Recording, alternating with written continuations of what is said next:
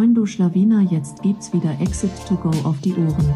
Das ist der Amazon Podcast, in dem dir Dustin und Johannes zeigen, wie sie Amazon Unternehmen aufbauen und anschließend verkaufen. Dieser Podcast wird unterstützt von Dragonflip. Dragonflip ist der führende Broker für E-Commerce-Brands. Dragonflip gibt dir Zugang zu über 2000 Investoren für deine Brands, sodass du am Ende den besten Käufer, den höchsten Preis und die besten Terms für deinen Exit erzielst. Und jetzt viel Spaß beim Podcast. What's up, everyone, and welcome to a new episode to Exit 2 Go. Today we have another episode in English because we have an English guest. We have Destaney Wishon from the Better AMS team, um, actually the CEO of Better AMS. I have just checked the website, uh, Destiny. I've seen uh, that you are uh, agency and have nine employees for now, for now. Is that still correct? The number of nine? It is. That is primarily our advertising specialist. We have a few other dev and backend team members, but yes. Nice. So as I just was saying, um, kind of a fan from Better AMS, uh, watching your content on LinkedIn and even on YouTube. Uh, still from from Taylor. Uh, he's kind not in the in the public anymore, but he's uh, I've seen he's still kind of kind of part of the of the company. So how's actually for now the structure like? Um, are you running it mostly by yourself? Is like Tyler structuring the company? How's how's it for now? Yeah, so Taylor is absolutely fantastic at building systems. So that's kind of how his role has been structured. I lead pretty much everything on the Amazon advertising side. I've still been in and out of campaigns in the last few years where he is not. So that allows me to be really in touch with everything on the industry. And then as we scale, we'll come to Taylor with difficulties like, hey, we need help hiring. Mm-hmm. Can you mm-hmm. help build out a whole recruiting program for us? He gets that done. And then my COO, Alex, will be the one to kind of take that system, manage it at scale. So Taylor's just a back end wizard. So any problems we have, it's like, Taylor, hop on that, see what we can do, and we'll go from there. Great, yeah, N- nice to follow this this uh, culture and company. so, Better AMS, you're very nice and very specific, specialized in the Amazon PPC game. And one of the first questions we would like to talk about today is because we have this feeling, I have this feeling like PPC is getting like you are getting more and more option. I, I don't think there's any other area in Amazon which is developing so fast, so quickly, like the PPC game. And yeah they're like when we look back two three years ago i think it was much much easier to say like okay start probably with this structure and you will be fine like have auto campaigns and a few research campaign campaigns and nowadays you have just so many options even from the beginning and that's one of the very important questions i would like to jump on is like how do you start to structure your um, campaigns when you have a brand new product and a brand new client yeah. So there's kind of two things I like to start with in like helping educate people. One, the beautiful thing about Amazon PPC is it allows us to make data based decisions. So technically, we could test everything and figure out what's working best and what's scaling.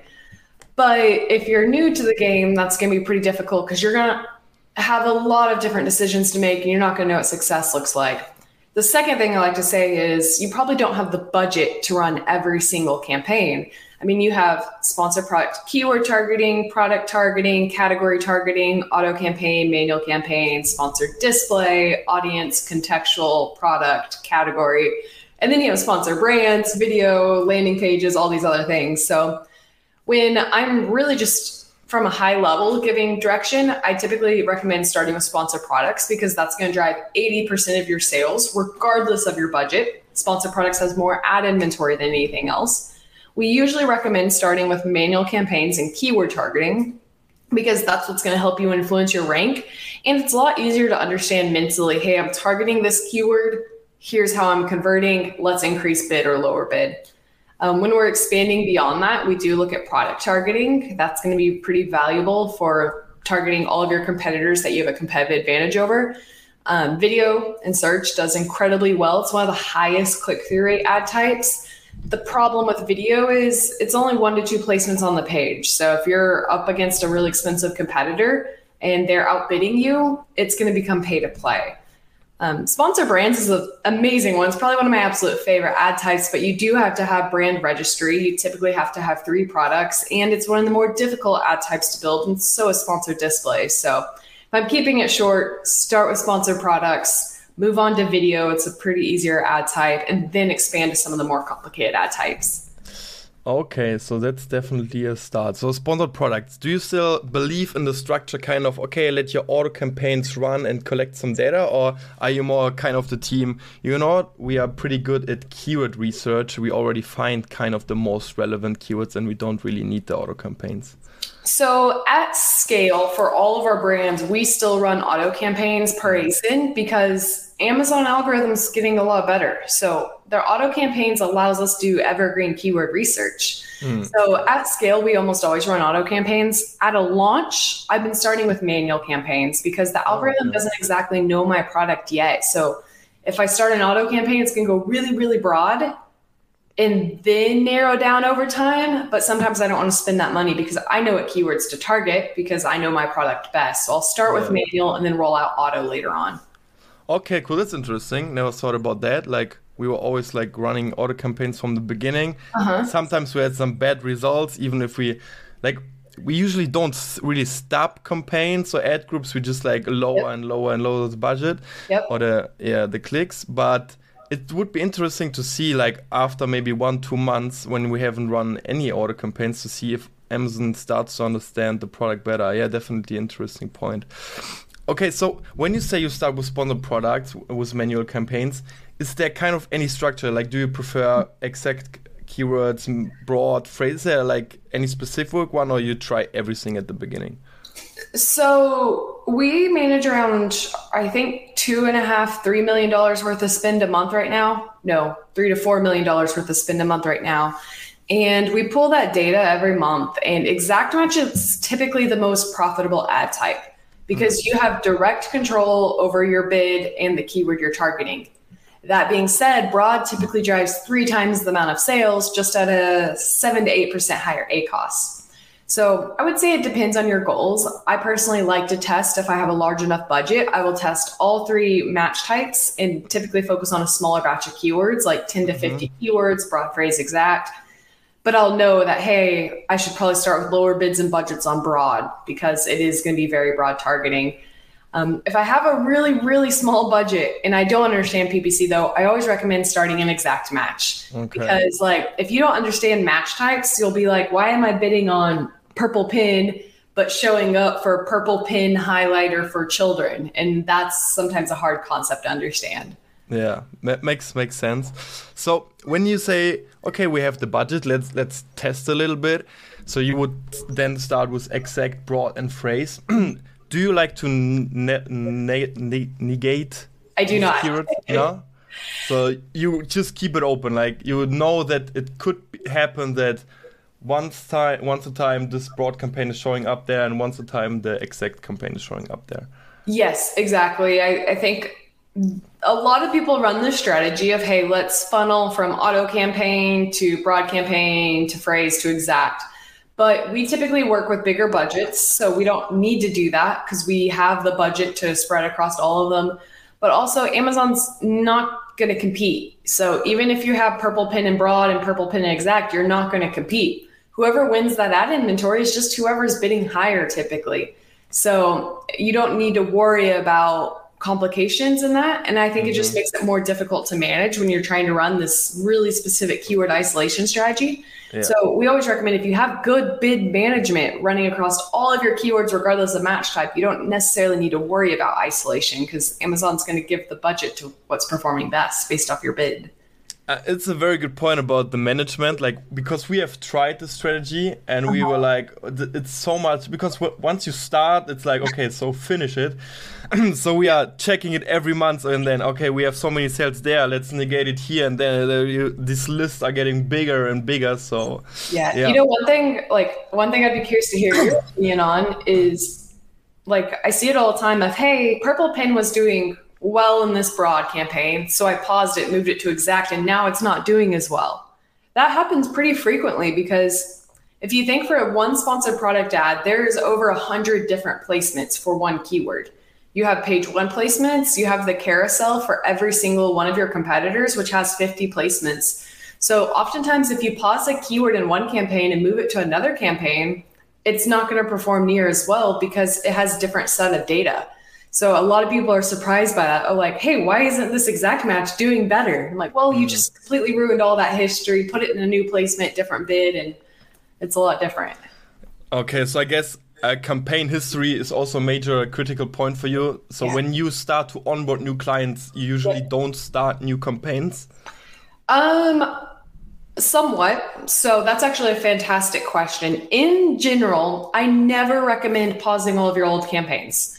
So this could be a little bit complicated because there's a few softwares out there that do this, but you do have so much mm-hmm. campaign history. And when you stop all of that and start again, you're basically having to refresh a lot of that. So we rarely ever pause old campaigns. Instead, we'll organize them in a better way. So mm-hmm. Quartile, for example, has a very specific structure. You know, one campaign, one keyword. If we're taking over a Quartile account, we're going to have to restructure for better scale. So we're not going to pause all of them. We're going to continue to let the good campaigns run, but we're going to set them up in a structure that makes more sense for the brand and makes it more scalable for the agency. So, mm, yes. Yeah. I mean, yeah, uh, you, you probably have kind of your templates in mind and you have you work in your structure, so that makes sense. There was one point I would like to jump back because it's something I really like. You said when you start to launch campaigns or start to launch new products, you like to have kind of a small keyword set and mm-hmm. then you start to perform. Yep. Is there something because what we have seen in the past, we have sometimes had a keyword research was like 200 keywords and we were like they are kind of all relevant somehow. So let's start to target them. So we started a campaign, let's say even an exact match, and we have just seen like doesn't matter how high we go even up with the bid sometimes they're getting like zero impressions yep. so is there something like you would say there's a limit of keywords you should put into one ad group uh, yes and no. We, as an agency, typically do 20 to 30 per ad group. But what we've really found is it depends on your budget. So mm. if you have 100 keywords in a campaign and you have a $100 a day budget, you're not going to have enough budget to collect data on all of those keywords because as PPC experts, we know every keyword needs around 10 to 15 clicks to make a decision. So again, if you have 100 keywords in an ad group and you need 10 to 15 clicks and you only have a $100 a day budget, it's impossible to collect data across all those keywords because what Amazon's going to do is they're going to start with a few keywords that gain traction first, say, "Oh, all my budget needs to go here." Mm. On the flip side, we've set campaigns with $10,000 a day budgets and if we have 100 keywords, all of those 100 keywords will, will start gaining traction because we have enough budget for it. Now, these are only for like really large brands. I don't recommend small brands go in and do this just to help. What I recommend is starting in smaller groups because another key factor is budgeting's on the campaign level. So, if you really want to control all of your budgets, then what we need to do is start with smaller groups. And then as those keywords do well, increase the budget. And then as another campaign's keywords do well, increase the budget. If they're not doing well, decrease the budget. So that's why we do small groups. I don't think it's necessarily Amazon hurting our campaign if we have too many keywords. I just think that there's not enough budget to collect mm-hmm. data on. Okay, interesting. Like we had like sometimes we had been even increasing the budget and like still had zero impressions then we just started to put it into new campaign like because there's nothing we can lose because there's no yep. data. And They're not getting just, anything. Yep. So and then we just started to see some results, but yeah, yep. interesting. Interesting to see if like if you really increase the budget. I have never put in ten thousand euro or US budget. I mean, some, yes. some magic could happen there then, but um, interesting. Okay. Yep. Good. Okay, so we have this simple structure and i guess from there you start to analyze also the campaigns. I don't know if maybe on a weekly or monthly basis to decide what can we do with the data i guess. Yeah so we have our own bid management software that runs multiple times a week but if you're personally managing your own brand i recommend looking at every you know four to five days hopping in. I love using the targeting tab with an advertising console nowadays. I think that helps a ton. But recommend hopping in. We always filter top down by spend. I want to see all of my highest spending campaigns because if I optimize those first, that's going to drive the best performance across the rest of my structure. And then what we typically look at is past 30 days. Now, if I make Okay. any crazy changes in the account, let's say I update my copy or I add new images or I add a coupon, then maybe I want to look at a tinier time frame because my conversion rate will change. And if my listing conversion rate changes, that has the greatest effect on PPC. So that's typically the time frames we look at. We don't really recommend looking at lifetime. I think that's a, a mistake people make. Okay, uh, guilty of that. So we have sometimes looked into lifetime there because sometimes you say like, okay, when you have like 15 or 20 clicks, you know, Yep. okay, this, and you have zero sales, like, okay, this is getting probably more and more irrelevant. So we Yep. start to have especially a look on the lifetime there. But okay, good to know. Um, so when you say you optimize them, like, do you also take your data and create out of the um, collected data new campaigns, or you just try to stay within these three campaigns then? So for optimization, what I'm really looking at is bid management. I think that bid management is probably the most important thing to focus on in Amazon advertising. In order to be good at Amazon ads, you have to understand bid management. Um, I always say that you could have an amazing keyword, but if you have a bad bid, it's not going to perform well. It could be your most relevant keyword, but if you have too high of a bid, you could have a bad ACOS. On the flip side, you can have a really bad keyword, but as long as you have good bid management, it can be profitable. So, like, bid management's the immediate focus, but you're correct. The second thing we layer in is looking for new keywords and really investing in keyword research and long tail keywords. So, this is why we do run in all match types. So, I run auto campaigns and broad and phrase. So that way, every 15 to 30 days, I can download my search term report look for all of my new keywords that were fantastic search terms driven from broad or phrase. And then I can, we call it deduplicate. So we're only looking for unique campaigns, and unique keywords to put in new campaigns. I'll set those up and then I'll launch new campaigns based off that long tail keyword research. Okay, when you say you had these fantastic search terms, what what means fantastic? Like how many sales or what KPIs are you looking at? Yep. So we typically filter by three sales or more goes in mm-hmm. its own campaign because we know that it's driven a lot of data in the last 30 days. If it's driven two sales, it's still probably relevant. And it's driven one sale, not as relevant. So we'll start with a lower bid. Now, with that though, we need to make sure we're also converting well because something mm-hmm. could have driven three sales, but if it had, like you said, like 100 clicks, then that's not necessarily a fantastic conversion rate. So we'll kind of also layer in conversion rate. And then I think like one thing that's really important is you can have a 50% conversion rate, but if you have a $5 bid, it may not be too profitable for you. So we always make sure to lower in that conversion rate. Do you see this fly? From There's, time like- to time, yeah. a fly that's like right here driving me insane. But yeah, we also look at cost per clicks and conversion rate. But the biggest thing is that it's driving sales because I can control the bid. okay, and so three uh, sales, and then you really start to create new campaigns, like okay, like and then with higher budget, with higher clicks, or is it like on the same structure?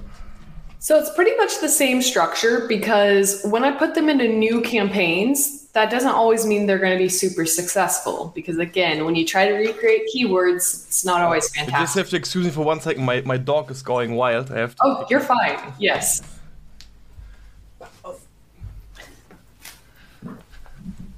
Okay. He wanted to destroy some some samples. we have to take care of that. Um, yeah. So uh, same structure, or, or what, the, the back to the question. Yep. So pretty much we launch in the same structure, but since we're in the very beginning and we don't have a ton of data, we'll start with lower bids and budgets. and okay. as I see that it's performing well in the new campaign, I increase bids, I increase budgets, and I scale once I have data based decision making. That's that's interesting because Uh, for me it also would make sense to say, okay, we don't start with lower budget, we start even with higher budget or with uh-huh. higher clicks because we can we could say like we have seen in the past this search term is performing, but the, this way it turns out to be better for you or how did you come up with this?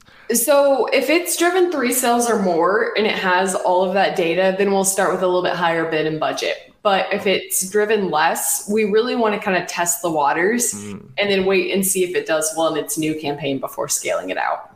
Okay, cool. Okay, I think so. A lot of people can already take a good structure from here. So when you start, you don't have a huge budget. You would start mm-hmm. with three campaigns, I guess three campaigns, three ad groups. Um, exact broad phrase, test every keyword, have a good keyword research, 20 yep. to 30 keywords.